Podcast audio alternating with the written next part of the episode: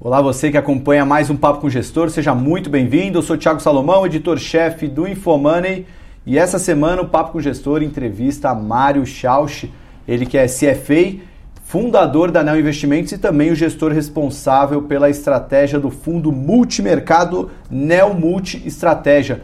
Um fundo que, como vocês vão acompanhar ao longo da entrevista, conseguiu ser extremamente resiliente nos eventos mais caóticos do mercado. Os últimos papos com o gestor a gente tentou falar com um, gestores que conseguiram uma performance positiva nesses grandes traumas que tivemos no mercado. Né? E só pegando aqui como exemplo, o, o fundo conseguiu ter uma performance muito positiva em maio de 2017, mês do. ficou famoso pelo Joesley Day, né? o vazamento do áudio da conversa do Joesley Batista com o Michel Temer, que quase culminou com a queda do presidente. Em novembro de 16, quando foi a eleição do, do presidente dos Estados Unidos, Donald Trump, que trouxe também muita volatilidade para o mercado. E agora, mais recente, em maio, junho, quando veio a greve dos caminhoneiros, a saída do Pedro Parente e as consequências, tanto políticas quanto econômicas no Brasil, o fundo conseguiu se manter resiliente e positivo nessas três janelas. A gente vai querer entender aqui por que, que ele conseguiu ser tão resiliente mas já fica aqui a dica: esse fundo está disponível para aplicação na plataforma da XP Investimentos. Clientes da XP têm aplicação inicial de 10 mil reais. É uma ótima estratégia aí para você ter uma carteira diversificada nesse que deve ser um segundo semestre de muita volatilidade no mercado por causa das eleições. Bom, sem mais delongas, Mário, primeiro, muito obrigado pela presença aqui no Infomoney. Eu que agradeço o convite. É, sempre, antes de falar da estratégia, eu gosto sempre de ouvir como é que nasceu a gestora, né? Você como um dos fundadores, a gestora existe desde 2003, 3,5 bi em ativos sob gestão. E, bom, era uma época que pós-eleição do Lula, muita gente não sabia o que ia ser do Brasil, muitos bancos saindo do Brasil e nasceu a ANEL. Como é que foi o contexto, qual foi o estímulo de você, é, você e os outros sócios deixarem a carreira nos bancos para partirem para uma asset de vocês? Bem, Thiago, era uma, é uma equipe que trabalha junto desde a segunda metade da década de 90 e construiu sua carreira em, em bancos internacionais e foi trabalhando junto à medida que algumas fusões uh, e aquisições aconteceram dentro desses bancos. E em 2003, essa equipe trabalhava no JP Morgan e pós a eleição de 2002, uma eleição bastante difícil aqui no Brasil, o banco decidiu vender a sua área de gestão de recursos para um grande banco aqui no Brasil. Uhum. Então, uma equipe que trabalhava junta há 5, 10 anos aproximadamente, se viu ali na oportunidade de tentar reunir o melhor dos mundos na nossa visão, que seria aplicar todo o conhecimento que nós tínhamos na gestão de recursos de terceiros, todo o cuidado, toda a parte de controle que um banco internacional é, oferece para os seus clientes, e ao mesmo tempo unindo isso com a agilidade que uma casa independente pode trazer no processo de tomada de decisão e, por consequência, na busca de retorno para os clientes. Uhum. É, porque vocês trabalhando num banco grande, né, acho que essa agilidade acaba sendo fundamental, porque embora você tenha muita expertise, aprenda muito num banco grande, você não tem tanta liberdade de tomada de decisão, certo? Sim, por motivos corretos, tá? as pessoas que fazem o controle de posições, controle de risco, normalmente estão em Londres, Nova York, então existe um processo mais lento é, para, por exemplo, se aprovar um novo produto, para se permitir novos limites de risco. Uhum. É, e dentro de uma gestora independente, você consegue, estabelecido um, um padrão para risco, para tomada de decisão, é, colocar isso em prática de uma maneira muito mais rápida. E quantos sócios é, fundaram a ANEL junto com você e quantas pessoas atualmente estão na, na, equipe? Hoje nós temos, dentro do grupo de sócios, cinco sócios fundadores. É, a ANEL hoje tem 12 sócios no total e aproximadamente 40 pessoas trabalhando dentro da empresa. Uhum. E as estratégias, além desse multimercado que a gente vai falar agora no programa, tem algumas outras estratégias? Nós temos um total de quatro estratégias na empresa, né, sendo o multimercado uma delas, dois fundos de ações e uma linha de fundo de private equity. Uhum, legal. Bom, então vamos falar da, do Neo Multi Estratégia. É, queria que você contasse um pouquinho de o, qual é o, o coração desse fundo, né? por que, que ele consegue ter uma, uma performance tão resiliente que há por trás da estratégia de investimento do, do fundo. Acho que a principal característica desse fundo, Tiago, é a baixa dependência em relação ao cenário macro. Acho que a consequência disso está mostrada, está representada nas, no, nos resultados que você disse em períodos bastante difíceis de mercado. Uhum. E como é que a gente consegue isso? Como é que a gente trabalha essa baixa dependência em relação a cenário macro? Primeiro, sendo um fundo multi-estratégia, onde nós temos hoje três portfólio managers, especialistas no, nos mercados em que atuam, atuando de forma completamente independente entre si. Uhum. E o segundo ponto, que é bastante importante, é uma presença relevante de estratégias de valor relativo dentro do fundo. Né, estratégias que têm uma dependência menor em relação ao cenário macro, apostam menos em relação a qual nível em que os ativos vão estar e muito mais em questões mais micro dentro de cada mercado. Certo. É, sobre essa, essa independência dos portfólio managers, como é que é feita a divisão é, de... São três caixinhas dentro do mesmo fundo que cada um desses portfólio managers eles cuidam, uma divisão é, um terço para cada um? Como é que Não, funciona? a gente tem um processo trimestral de, de discussão entre a equipe de gestão, em que as estratégias que historicamente vêm mostrando uma maior eficiência ganham espaço de risco dentro do fundo e vice-versa. Uhum. Tá?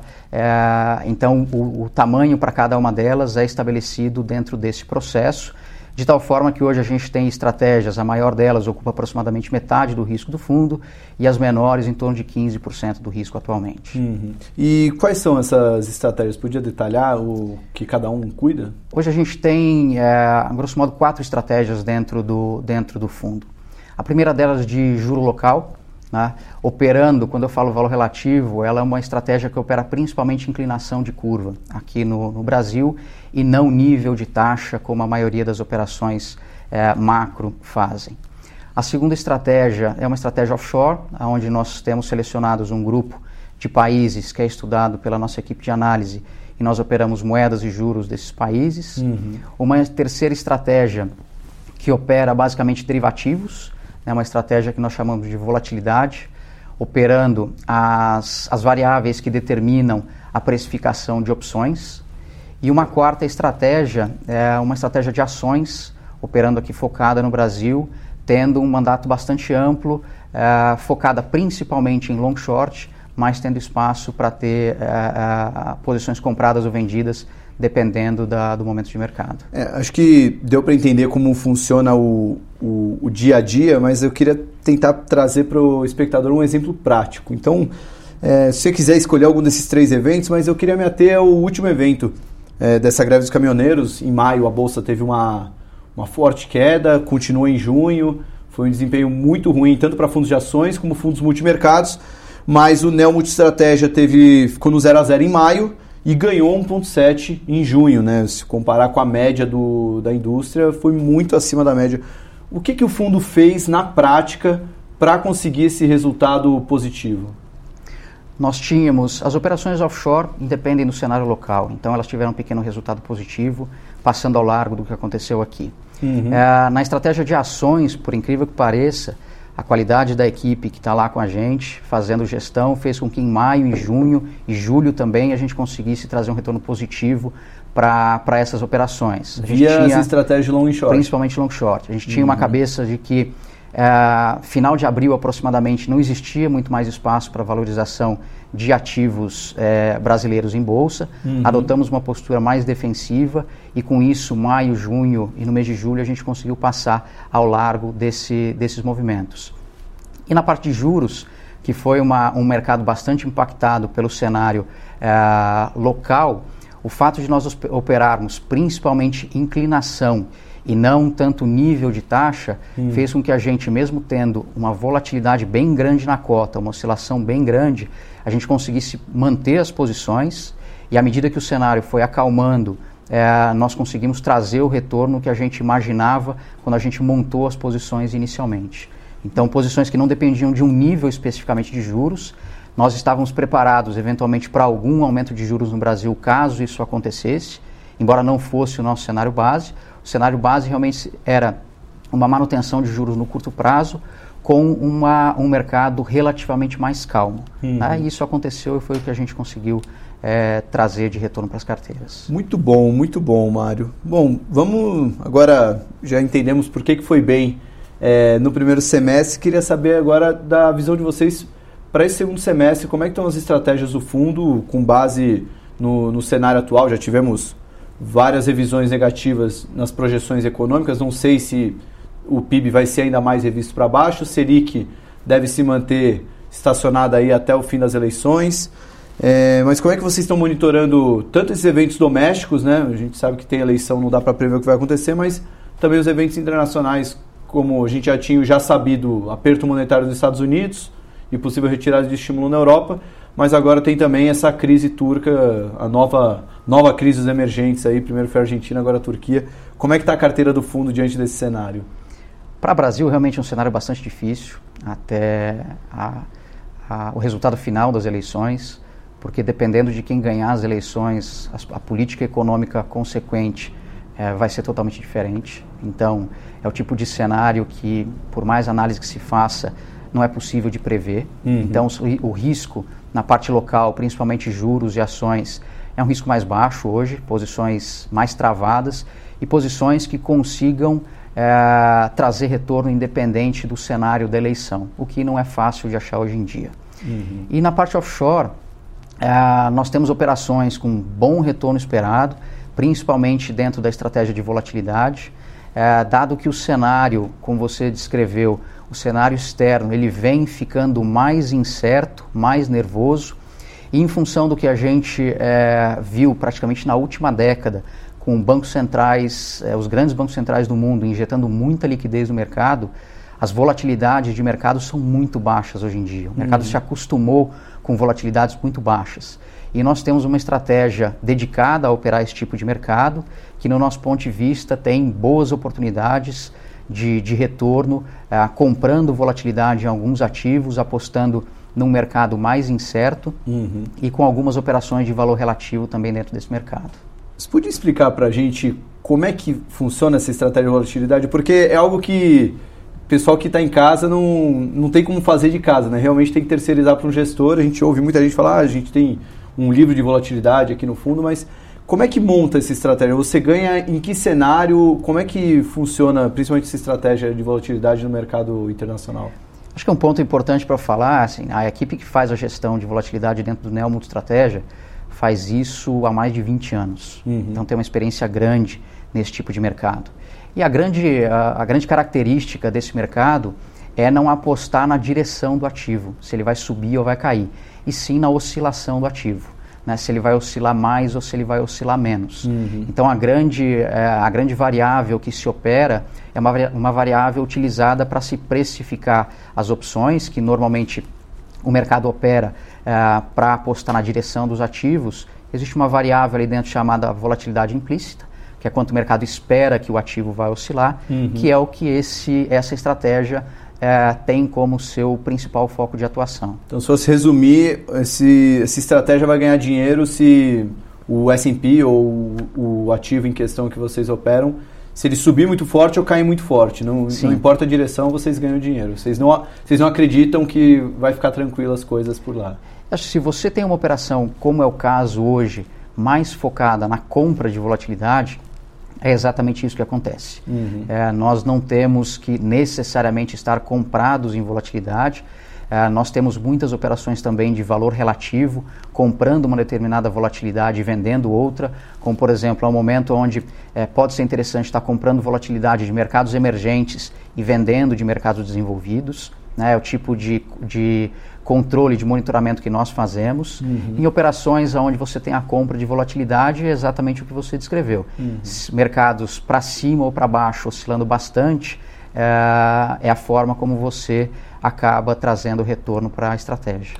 Muito interessante, Mário, muito interessante. Mas agora, voltando aqui para o Brasil, é, queria saber qual, se tem algum ponto de preço, tanto para dólar quanto para bolsa, que deixariam vocês confortáveis a tomarem alguma posição de novo, tanto em bolsa quanto em dólar. Pegando bolsa, por exemplo, a gente subiu muito forte no começo do ano, devolveu quase tudo em dois meses e agora está num cenário que, não, sem querer é, ser profeta do apocalipse, mas uma eleição pode levar a bolsa lá para baixo, como também lá para cima, né? o que deixa muito gestor é, em tomar uma posição em bolsa. Tem algum nível de preço que vocês olham aqui? Eu pensaria em começar a comprar bolsa.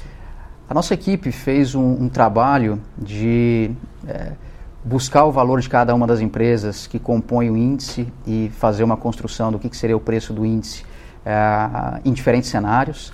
E a gente tem um, uma, uma oscilação de bolsa entre 60 mil pontos aproximadamente num cenário ruim uhum. e em torno de 105 mil pontos num cenário mais positivo. Então a gente está falando hoje de oscilações entre 20% e 30% para cima ou para baixo. O que faz com que no, no, preço atual a gente veja muito pouca assimetria, é, tanto para um lado quanto para o é, tá outro. Está praticamente no meio do caminho. No meio do caminho. E para câmbio é uma, uma, uma precificação de certo modo semelhante. Eu acho que precisaria ver ele é, por volta de 4,5, alguma coisa assim, para a gente pensar numa venda, uhum. né, caso num cenário é, menos benéfico em termos de políticas econômicas venha a se, a se realizar nas eleições. E com um cenário mais benéfico, o dólar em torno de 3,30, alguma coisa assim, para a gente não é, não é algo difícil de acontecer. Então uhum. também é outro ativo que se encontra bastante no meio do caminho. Bom, com base nisso que você falou, é, muita gente fala que ah, tal candidato vai ser muito bom para o mercado, tal candidato vai ser muito ruim. Mas sem dar nome aos bois, porque quando a gente fala de nome de político na internet, vira um, caos, né? Mas ganhando um candidato bom e a bolsa estando já perto dos 100 mil pontos, pode não ser tão interessante comprar a bolsa, certo? Ou você discorda dessa opinião? Eu concordo com você. A gente deve ver, passado o segundo turno das eleições do final de outubro, uma reprecificação muito forte de, de ativos brasileiros. É, o que vai acontecer, dependendo de quem ganhar, é que o mercado vai ficar muito atento à execução das políticas monetárias que estão sendo colocadas, as políticas econômicas uhum. que estão sendo colocadas como propostas atualmente. Então, tem candidatos que têm uma convicção maior na implementação do programa que eles estão descrevendo agora, candidatos que mesclam um pouco mais de dúvida em relação à, política econômica e dúvidas também em relação à execução de uma eventual política econômica. Uhum. Então, uh, vai ser um momento na nossa visão, mesmo passadas as eleições, a gente vai ver uma reprecificação grande, mas a volatilidade no mercado provavelmente continue em função do acompanhamento da execução da, desse programa econômico que está sendo descrito. Bom, para finalizar, Mário, é, queria que você explicasse um pouquinho mais sobre essas posições relativas na inclinação da curva, né? Porque quando a gente fala de é, quando está operando juros, não é que eu acho que a Selic vai subir, vai cair, mas você opera a inclinação. Como é que funciona isso na prática? Assim? Não sei se consegue trazer essa explicação para o explicadoor.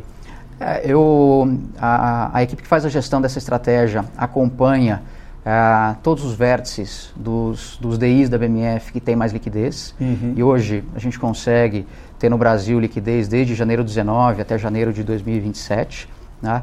E o que a gente, a inclinação, ela é o resultado da precificação de futuros ciclos de política monetária, seja de alta, de baixa, é, numa intensidade diferente e em momentos diferentes. Então a combinação de todas essas coisas traz uma, traz uma determinada inclinação para a curva. Pegando o exemplo prático que nós temos hoje, eu tenho uma posição que nós temos na, na carteira, hum. é, nós temos venda de inclinação depois do, do ano de 2020 no Brasil. Uhum. Tá? É uma curva que, no nosso ponto de vista, ainda precifica aumentos de juros depois de 2020. Né? É, e esse é o tipo de precificação é, que normalmente acontece em momentos em que, no curto prazo, está acontecendo um ciclo de queda de juros. Uhum. E a gente né, provavelmente já deixou o ciclo de queda de juros para trás, o próximo ciclo que a gente vai viver é um ciclo de alta. Então, é uma, é uma inclinação que, segundo os nossos acompanhamentos, ela é muito maior hoje do que deveria é, dado que o próximo ciclo que a gente vai ter de, de juros no Brasil é um ciclo de alta. Então, só para ver se eu entendi, vocês estão vendidos na inclinação da curva de juros a partir de 2020?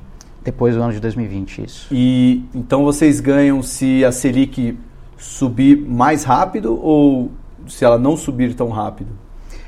Gente, nós ganhamos é, se o próximo ciclo de, de, de política monetária no Brasil for de alta, é, com um cenário de inflação comportada, provavelmente a gente vai ganhar dinheiro. Independente se a Selic vai parar em 9, vai parar em 11, certo. independente do nível em que ela venha a se estabilizar. Entendi. Bom, Mário, gostaria de agradecer a entrevista. Eu que agradeço o convite mais uma vez. Parabéns pela performance do fundo, que continue assim, calminho, resiliente, que esse ano o cotista merece, que a gente vai ter muita emoção ainda no mercado. Obrigado, Thiago. Bom, espero que vocês tenham gostado de mais uma entrevista do Papo com o Gestor. Semana que vem a gente está de volta com mais uma entrevista. Tchau!